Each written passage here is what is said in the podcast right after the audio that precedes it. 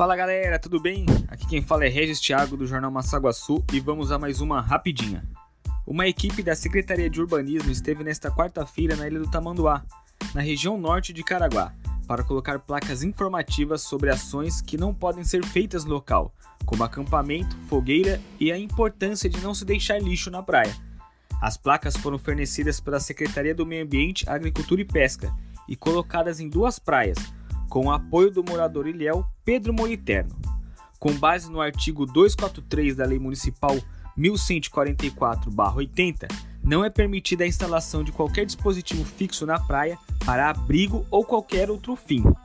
Casos de denúncia podem ser feitos pelo canal 156.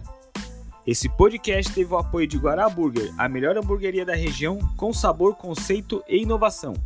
E Pinho Filtros, representante Fusati em todo o litoral norte, Vale do Paraíba e Sul Fluminense, além, é claro, de vendas e manutenção de piscinas.